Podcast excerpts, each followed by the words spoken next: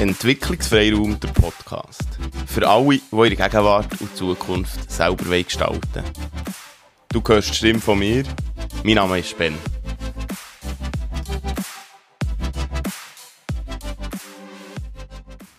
Willkommen zu einer neuen Folge vom Entwicklungsfreiraum Podcast.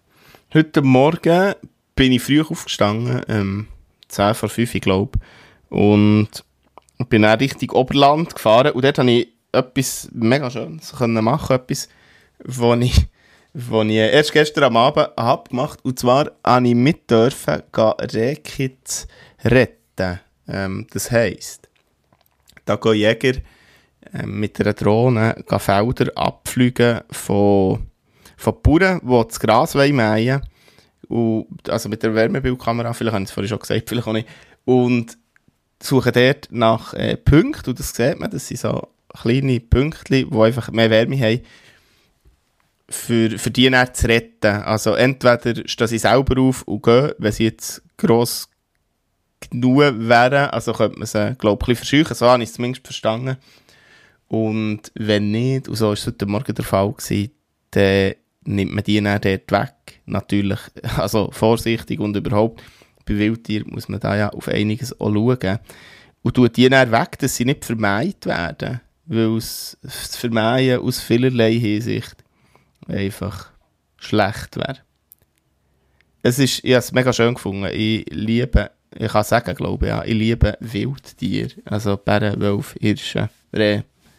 Alles das finde ich, find ich so cool, weil es halt auch wild ist. Es hat, hat etwas Natürliches. Es, ist, es kommt hier auch vor. Also ich finde die Begegnungen mit, mit äh, diesen Tieren, also jetzt nicht, dass ich Bären und Wölfe begegnen Ah, Füchse habe ich vergessen. Nicht, dass ich Bären und Wölfe begegnen aber halt so Rehe oder so. Wunder, wunderschön. Und das habe ich heute Morgen auch gehabt, die Möglichkeit, ein Rehkit zu sehen von nach. Zuerst überhaupt in meinem Leben von nach. Ja, also ich habe schon mal eins von nach gesehen, aber das ist äh, angemeint worden und verletzt gewesen. Und das ich irgendwie anders. Ist übrigens so spannend, sich mal damit auseinanderzusetzen, was so ein ganz kleines Reh eben in den ersten Wochen macht, wenn, wenn Gefahr kommt. Es ist auch etwas zur Natur. Und hier komme ich auf eine Thematik, die hat mich selber beschäftigt, oder beschäftigt mich immer wieder.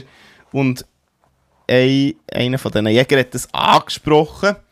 Und es ist jetzt ein konkretes Beispiel, aber es geht um Wahrnehmung. Aus meiner Sicht geht es um Wahrnehmung und es geht um Urteilfällen.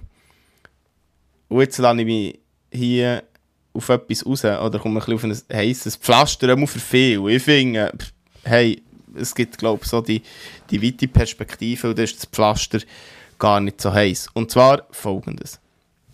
Da, also, sie, sie machen das, Jäger, einen tollen Job, weil der Bauer vermeidet das Tier nicht, weil ich glaube, kein Bauer, kein Mensch, aber auch kein Bauer vermeidet, jetzt habe ich es ein bisschen blöd gesagt, ja, kein Mensch, aber auch kein Bauer. Also Menschen grundsätzlich ähm, tun nicht gerne irgendjemandem Schaden oder weh, das, das macht man aus, ja, wenn etwas nicht, nicht gut ist. Also ich glaube, der Menschen sind gut. Und Bauern wollen das ja auch nicht. Und nicht nur, weil sie dann das Gras nicht können verfuttern sondern weil sie einfach auch gerne Tiere haben. Ähm, entgegen vielleicht vielen, vielen ähm, Interpretationen von krassen Veganer oder Tierschützer oder was auch immer. Nicht, dass etwas von dem schlecht wäre. Das wollte ich mit keinem einzigen Wort sagen. Ich wollte aber sagen, dass dass man eben dort, dass es um eine differenzierte Sichtweise geht. Also, sagen die Leute, ja, die Jäger, die gehen die Rehkits holen oder suchen, für das sie sie dann im Herbst wieder jagen können. So, sagen zu ihrem eigenen Profit. Holen statt jagen. So, mit der Idee, der Jäger ist ja, äh, der will einfach Tiere töten, der hat Freude an dem. Also es ist eine Bewertung, es ist eine Verurteilung und es ist etwas, wo viele Leute gar keinen Bezug dazu haben. Ich sage hier auch nicht, dass es nicht Jäger gibt, wo das mega wichtig ist. Aber wer von all denen, die jetzt über sie urteilt, kennt den Wald? Wer von ihnen kennt Wildtiere? Wer weiß, wie man ihnen begegnet? Wer weiß, wie man Rücksicht nimmt? Das müssen wir dann schauen, weil ich behaupte von mir, dass ich relativ viel weiss, weil ich Freude habe dran und ich habe heute Morgen nochmal viel gelernt. Wahrnehmung, Bewertung, Verurteilung von etwas, wo man häufig einfach gar keine Ahnung hat. Und ja, das Gleiche wäre wär, ähm, bei vielen anderen Sachen auch. Was ich sagen man sieht etwas, man hört von etwas, man liest etwas, man hat eine Haltung dazu und dann, und das, unser Hirn macht das so, das ist energiesparend für das Hirn und somit auch für unseren ganzen ähm, Organismus. Man, man geht einfach den Weg und das ist, ist Ring. Und das ist, ich finde es, ich weiß nicht, ich, ich, ich, ich soll das Wort glaube ich nicht sagen, aber ich finde es einfach dumm. Einerseits ist es normal, und andererseits können wir aber auch entscheiden, wie wir denken wie wir wollen handeln wie wir reden wollen. Und bevor jetzt, je nachdem, wer du bist und wie du jetzt das hast, hast gelost und deine Meinung dazu hast, bevor du jetzt irgendwie fast anfangen, diesen Teil verurteilen oder du denkst, ah, die Veganer, die verstehen sie auch nicht. Es geht weder um, um Veganer, weil Veganer sind viel mehr als nur das. Das ist jetzt einfach so ein Überbegriff.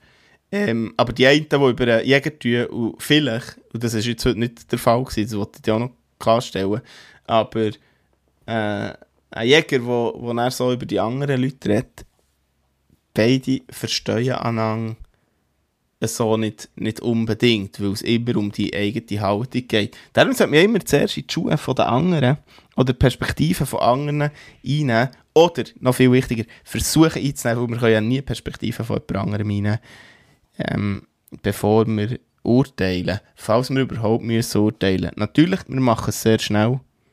Die Frage ist, muss ich es oder kann ich lernen, das seltener zu machen? Oder für es positiv zu formulieren, kann ich in Zukunft mehr mit einer Neugier oder mit einer kindlichen Neugier an die Thematik oder Thematiken hergehen und verschiedene Perspektiven einnehmen. Das wäre doch mal etwas. Weil der Wald, ich komme jetzt einfach nochmal auf die Thematik zurück, die mich selber auch immer wieder beschäftigt, der Wald als Freizeitstätte zu nehmen, ähm, mit dem Bike einfach durchzufahren oder Festli machen, ist genau gleich schlecht. Ob man Tofu bratet oder ob man mit dem Velo ökologisch herfährt und wieder zurückfährt, das ist auch nicht gut für Wildtiere. Im Wald leben Wildtiere, solange wir sie lassen. Und das Wildtier ist sowieso kein Problem.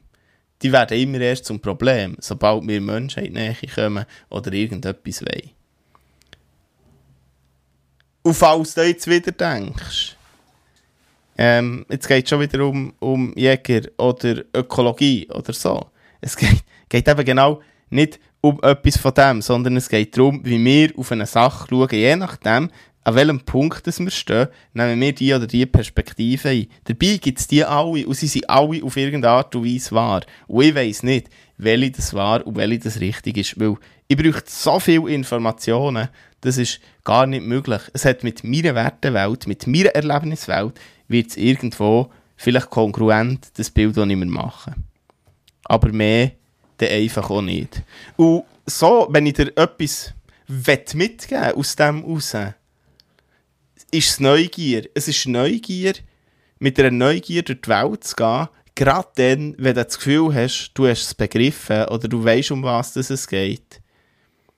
Oder dann, wenn man auf einem mega so ähm, Standpunkt ist. Auch wenn dir jemand begegnet, der auf, auf einem sehr krassen ist, dort mit einer Neugier versuchen, daher zu es ist unheimlich schwierig. Manchmal, das, das weiss ich.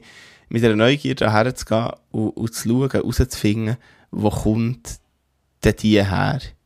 Weil es hilft, weil es die Welt auftut, deine und die von dem Gegenüber, von dem, oder über das bin ich mir ziemlich sicher.